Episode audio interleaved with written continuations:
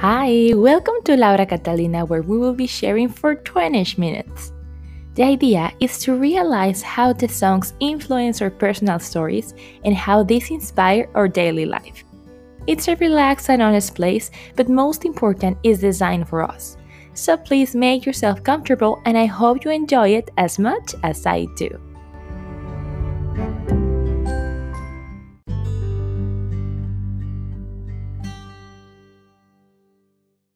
Hello, welcome to Laura Catalina. I hope you're fine. I'm really happy because this is the second episode uh, in English of this third season. Wow, so fast. And I'm super excited because I'm here with a friend that is really curious how we met because actually we were living together with seven other people. No, with six other people. We were eight in total during the COVID, during the lockdown here in New Zealand. And yes, that's how, how we became friends. And I'm super happy to have him here. He's from Brazil. And we're gonna record this in um, English, even though his Spanish is really good. So, welcome to Laura Catalina Renato Platinetti. Hello. Thanks for having me. Very happy to be here and we could finally make this happen. We've been talking for so long. Hmm. And yeah, very happy to be here. Thanks for having me. Thank you. I'm super excited because actually it's the first time that my guest is gonna play alive. Wow. Mm, no pressure. no pressure, no, No pressure. pressure. amigos. And that's the final episode ever of this podcast after this. Ay, Renato, come on. And yes, it's so it's so fun how people from different countries, you know, come to New Zealand and now we can share stories and yes. Yeah, absolutely. Yeah, yeah. Um yeah, actually the story how we met was was actually funny because yeah, I was supposed to stay in your well where I was staying, which is my current flat for I don't know, a month or two. Because COVID was happening, no one knew what's gonna happen. hmm And here I am almost a year and a half ago. Yeah, that was it. Yeah. I'm actually staying because I was going back home, but now You're staying, staying. for real. Yeah. staying for- Yes. For, for this podcast, I'm going tomorrow. Just waiting for the right moment. Yeah. exactly. No, it's so fun how everything changed and now people from different part of the world can call New Zealand our home. yeah. At least for a bit. Let's see what happened, but yeah, let's hope Yeah. it can be our home. Everyone says that, but it's the safest place. Cliche at the Yes. moment, but it is. Yeah, we still enjoying. Exactly. So Renato Platinetti. Mm. I like your last name. His last name is from Italy. Yeah. Italy, Italia. So, uh, what is the song that you're gonna play today? Tonight, Um, actually.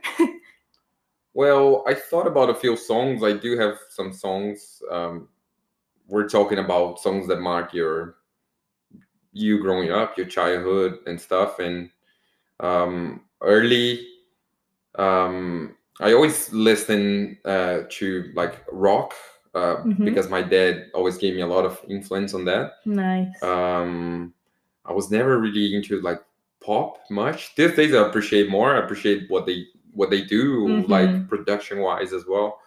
But um, in terms of taste, was never my thing. So always like a lot into rock, and yeah, I was.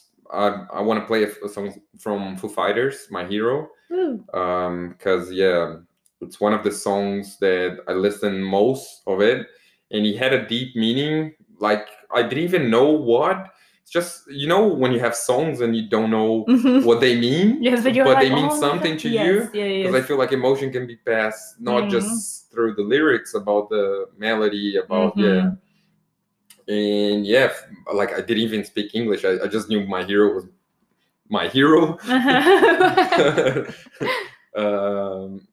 but yeah, it was just like um, something that I, I listen to a lot and I always bring that feeling when I was listening. So yeah, that's the one I chose for. good, good. So we're gonna hear Renato playing and singing as well. Let's try a little bit. Let's a little yes. bit. Oh my God, this is so exciting. And then we're gonna come back with uh, Renato's story. So amigos, amigos, amigos, get ready.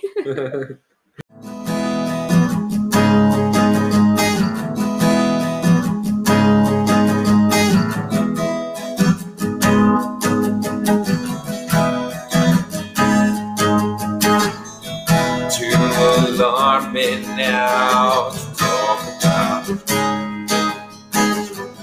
Take those pictures down, check it out. Truth or consequence, say it loud. Use that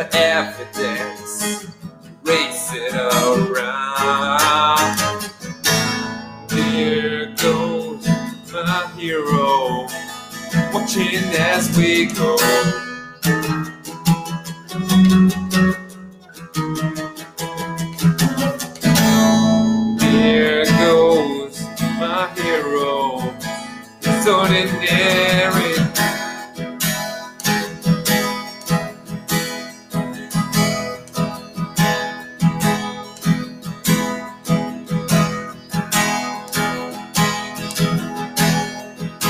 Good old my hero, living all the mess.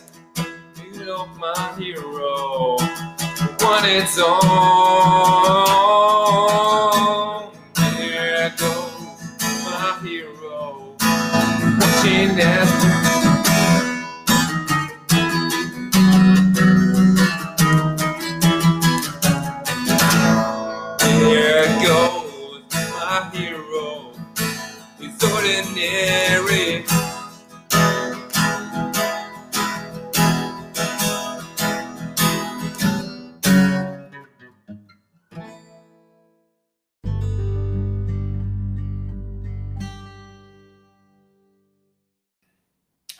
amigos. You know, I, I probably I listened to this song one time before, and now I know the lyrics thanks to Renato.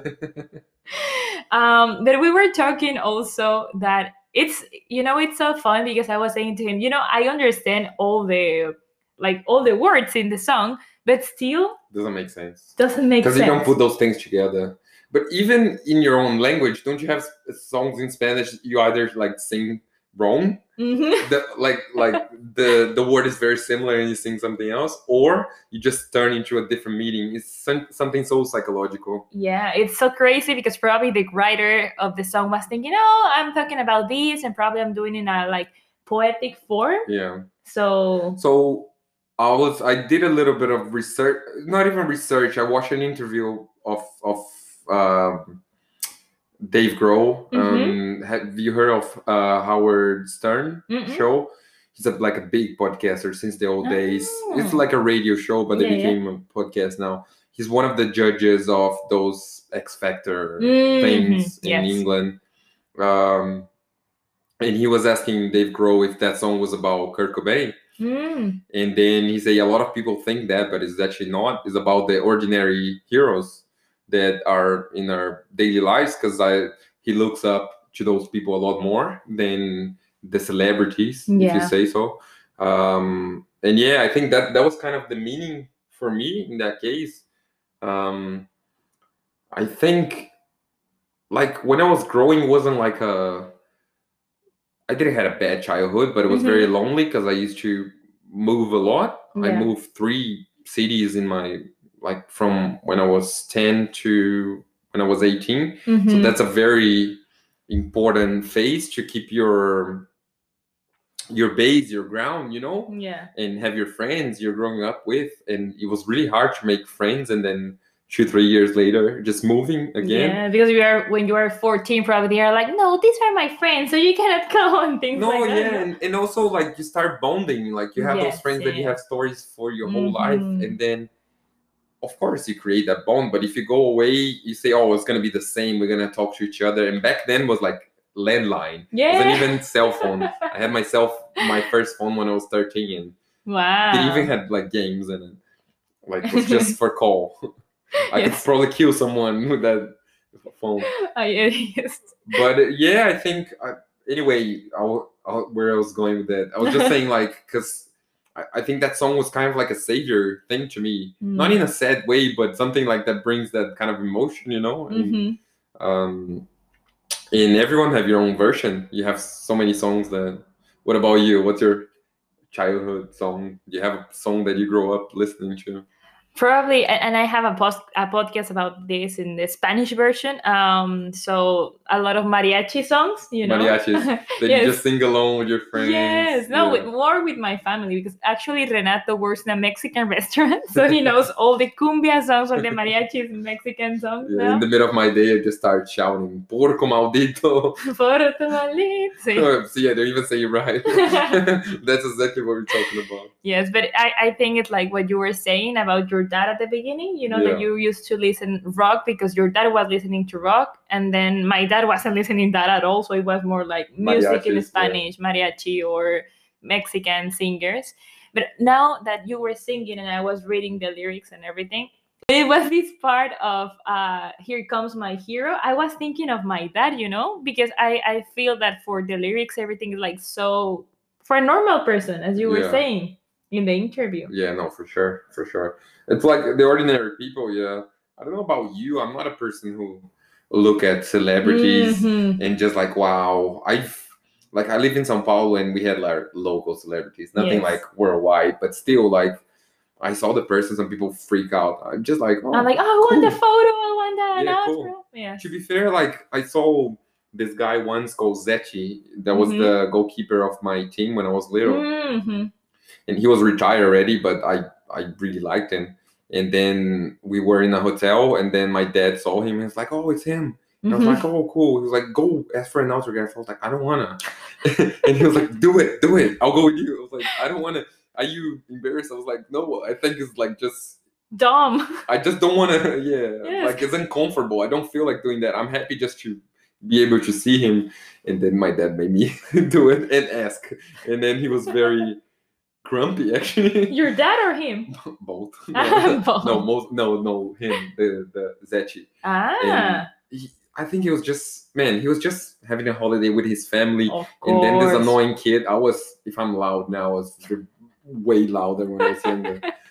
um, and then yeah, I, I was just annoying him, and I had a feeling I was gonna annoy him before. That's why I didn't even want to do it. Yeah, and probably you have that vibe, you know, and you went there like, "Huh, can I have your autograph?" Like, Yeah, And probably your dad was the one wanted that, you know? not Instead of- really. He support another team. Doesn't even make sense. Doesn't Oh. even make sense. I think my dad was just being a little groupie because he saw someone famous, and yeah, it was putting on oh my. But yeah, it wasn't his team. Yeah. I wish I could say that. Yes, no, no, no. It, be, it was because of you. You wanted, you wanted that. No? You take that autograph and you sign my name. Okay. Say that your name. What's your name of your dad? Yeah, Ricardo. Ah, Ricardo. Yeah. Mm. yeah. Ah, yes, because actually his name it's not Renato, it's Genato, right? Something like that. yeah. Something no, like- it's perfect. yeah. Good, you. good accent. Wow. Wow. yes. Yeah, no, it's crazy how we are so like related or so similar our family, you know? And sometimes we need just to make conscious of that, to make Mm. sure out what we really like, what we really want of that. Yeah, yeah. Yeah, I think everything we have, I'm not gonna say we are our Mhm. parents, but we do own a big part of our personality to Mm-hmm. them, especially because of culture, and culture defines you somehow. Yes. You know, that's what I think. Um, like you might be a little bit more calm, a little bit more, I don't know, loud, a little bit Mhm. funnier than your parents are, but you're always gonna have those influences. M- Yes. music, Mhm. uh, movies, Food. uh, food. Yeah, absolutely, food. Yeah, yeah. I used to know my dad used to hate like spicy food, Mm. and he or or cumin or Uh-huh. uh, coriander, and I Oh. never had any of that kind of stuff Mhm. before because he hated. And then I remember before coming to New Zealand, I lived in Australia for a couple of years, Yeah.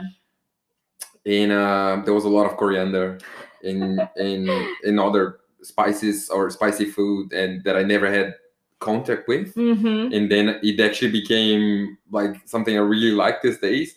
But I remember coriander I used to hate it. Hate Yeah. it. For you, was like has this taste of uh soap? No, just because you know that some people say that. yeah. Mm. But coriander, it's a very kind of strong flavor for Yes, a, is a herb, you know. And um, and yeah, I just like they just put them everything. And my first job was like a fine dining Chinese restaurant, Mhm. and they put coriander on every fucking thing. And you so were like, hard. no. Yeah, I, was, I used to try to take the little pieces off, and then I was like, oh, suck it up, and just eat it. And then I started working in a Mexican restaurant, and then yeah, just nowhere to go for the spicy or yeah. yes. And your dad's still not eating spicy? No. I think he's a pussy man. he doesn't eat anything. No. Yeah, he he's Brazilian, third generation already from Uh-huh. Italy, and Uh-huh. if he sees you eating pasta with a knife, he's Mhm. gonna oh my ancestors. They're Ah. gonna stab themselves in the coffin, something like that. I'm like, man, you're barely Italian. yeah, that that was a, uh, uh, I was about to ask you. So your family is really proud Italian, or it's more? they are, but like it's so far away. Like Mhm. it's it's like you have to be open minded. Yes, If pasta and beans will, will taste good together, why not? it's food. Just eat It's it. just food. No, not like the like I, I I had a flatmate that he used to that was the most extreme person. yes. He used to cook Uh huh. and whatever was ready he he would eat. So he's making rice Uh-huh. and he's making a steak and then he's making dessert. It- literally, if the dessert is ready, he'll start from dessert. Like I don't care. It's He he eat the steak and then rice for dessert. Doesn't Mhm. even make sense, but yeah, something like that. It was bizarre, and he ate a lot. Yeah, yeah funny facts. Funny facts of living with life. So when you discovered this song, when you were like how old? You're really young. yeah, I was. Man, I can I can say when exactly, but I can Mhm. I can kind of say it was around 10, 12. Yeah, we, when all the changes were happening. Mm, No, you know even why? Uh-huh. Because I used to download music illegally. I don't like Napster, stuff like that, and that's when it came out. Oh. So you just download the songs, and sometimes they had like the, the horns in the I see. middle, or the song was uh, like broken, or you download the music and you get porn. Yeah. Have you ever been that? You just download like music, and then because you didn't know the file extension, and yes, then yes, yes. Yes. And it was a video. Yeah. Ooh, what's Yeah, this? and as a boy, if I got porn as a surprise, I wouldn't complain back then. uh, and I'm like, no, I don't want to watch that. But um, yeah, I just remember downloading a lot of songs. You remember? Mhm. I don't know if you did that. Yes, yeah. I don't do that, guys, guys anymore. I pay for Spotify. I pay for? Spotify. Yeah. But uh, yeah, you just had to download individually the songs, Yes. and I remember like. 30 kbytes a 2nd Uh-huh. It was very fast back Yes. then. Wow, this is amazing. Yeah, and the good thing about that is uh, those softwares you could pause the download. Mm-hmm. So Mm. it was because if you download normally from the browser, if you lose your connection, someone call you and the dial-up would just I remember that. it, Oh, yeah. sometimes you were doing that with movies as well. No, nobody can go. Nobody can do anything. Just wait for my movie. no, no. Wow, good Yeah. times, It was. Eh? So, who who you will say that are your new heroes now? Because you say that had, it had always been like normal people. Yeah. Oh man, it's my biggest hero. Definitely my mom. Mm. because like the way I was raised was insane how she could actually do it. Um, she had three kids. Mhm. Um, my I have two sisters. My my older sister she moved to the big city with my dad, and we Mhm. just stayed in the country for a bit longer. My middle sister and I. Mm-hmm. And my dad did a little pension help, but it was Mhm. much. And my mom used to be on minimum wage Wow. and she, she I never had anything like fancy, Mhm. but like nothing ever missed. Of course. Um, of course, my grandparents would give a little help sometimes and stuff, but yeah, she was always a warrior. And then when we moved from the city I was born, which was Mhm. Rio Claro, we went to another one and we lived with my grandparents. At that time, my mom worked harder than ever, still just above minimum wage, but Mhm. she would wake up every day at five in the morning, come back at 9, 10 p.m. Wow. And because she used to travel to Sao Paulo, the big city, and she Mm-hmm. did that five days a week for years just to provide stuff. And I swear to God, now I feel bad. But if I ask her, "Oh, mom, I want this this shoes," Yeah. like I really, she will say no at first. But if I say I really want it, she'll find a way to buy it for me. Like I swear, and not that I was spoiled. I couldn't be spoiled. There was no- yes. nothing to be spoiled with, but she would just make something happen. I just remember I really wanted something. I tell her it mm-hmm. wasn't outrageously Yeah, of course. expensive, but she would just like do those split payments and probably give up on a lot of stuff for Mhm. herself. She never go out or anything. Mm. Her life was making sure. Working, working, working. No, it made sure we were okay. Wasn't Yeah, even yes. working for herself. Yes, it was working for for her kids. Yeah, I was insane. My mom is definitely my hero. Mm. Even that I don't tell her that much. Otherwise, she'll go like na na na na na. She'll get cocky. All these things that I did for you. yeah, I'll make sure she never listens to this podcast. Otherwise, she'll get cocky. yeah no i think it's crazy because we we cannot really understand because we don't Yeah. have kids and i think that changed everything Yeah. Are your heroes? um hmm.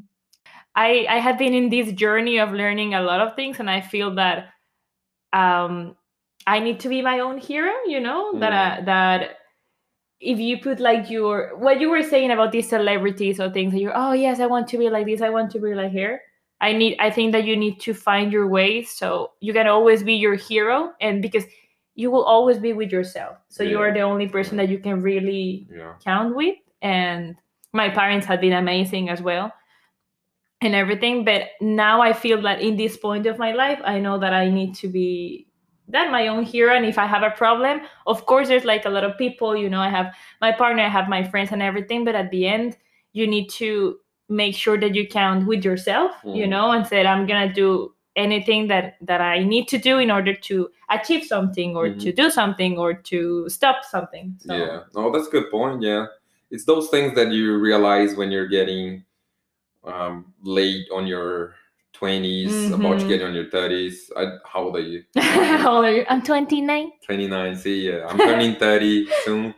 So, yeah, it's just those things you realize. Like, you have to rely on yourself. Mm. You have so much love at first to give to the others, and then you don't realize you could be focusing on yourself, and then those things just come naturally. Yes, and you know? everything will be easier. For example, your Yeah. mom even she was working and working. At the end, it was for you, but it was her.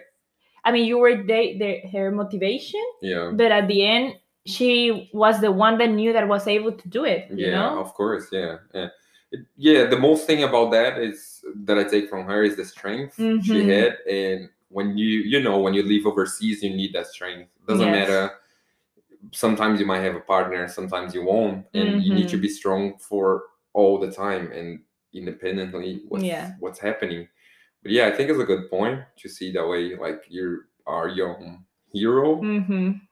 because yeah if you have to rely only on yourself of Yeah. course you can have friends who Yes, help you everyone. getting shortcuts somehow but hmm yeah the long way will always be you Yeah, and it's it's funny because uh, Renato and I we both have partners in some point, and then we weren't with those people. And I don't know how it has been for you, but I remember that in some point was like, wow, before I was able to come with uh, to this person like for anything, you know, Mm. I can. I, I was sure that anything that can that happened we'll to me, together yeah. and then boom, that person disappeared. You're like, what? So at the end, it's not about, and it's not about a specific person, you know, because you will Yeah. always have another friend, so there will always another partners will come. yeah But at the end, your yeah your partner can be your hero at the moment but it can be your only hero or your main hero Exactly. you know yeah you cannot rely on those things yeah, even that, yeah, yeah, yeah, you you love the people that are around you a lot. I think you always need to, Yeah. but even friends like of course you can Mhm. count on your friends but don't count always on your friends yeah. So sometimes you are sick and you are in your bed and you are like, what you need to do, try to feel better, is still yeah. you know rest and everything but you need to give you that space like okay Yeah. today i'm gonna rest i'm gonna do and when you look behind as well you and you did all that journey on your own it's worth it yeah you're like yes yes i've done it like the, the sense of achievement and i think that's one of the reasons i start to play guitar to get like Mhm. something in the long term yeah i only been playing for just over two three years 2 Mhm. years yeah and it's just it started as a hobby but it Mhm. becomes a meditation and Yeah. um it just yeah once you actually break through some certain phase you can read the chords and play songs and they Mhm. make sense and even just jamming on your own yeah like it's so rewarding Mhm, it's because like- it's about you it's some it's an activity with you Yeah. and then makes you feel happy you're like wow you know i can find all these little activities or all these little things that i like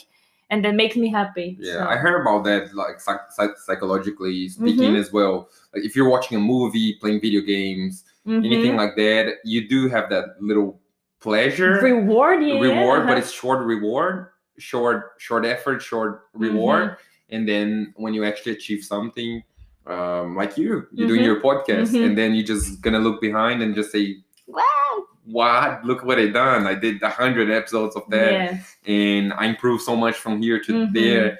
And yeah, it's not only about the final result; it's about The process. The process, yeah, Mhm. absolutely. The process is the most fun part and the most painful well. It is, exactly. yeah. Like repeating a song 10 times. ten times. Not that we've done that, guys. You're gonna hear a song with no editing, okay? I assure you. Oh, Renato, it's so nice to do this. Mm. Same. Okay, amigos, so now we're gonna listen to something that uh, we have related to the um, story, to this topic, and we're gonna come back to say adios.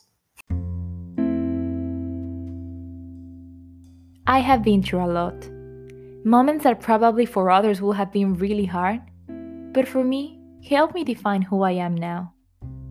I thank my parents, who gave me the best they could, to the friends I have met during the years, the ones that have left, and the ones that remained. But most importantly, I thank myself. Despite all the possible limitations, I'm still here, finding new reasons to smile and be my hero every day. July 2021, Laura Catalina. Bueno, amigos, we hope that you had fun. It was really nice conversation.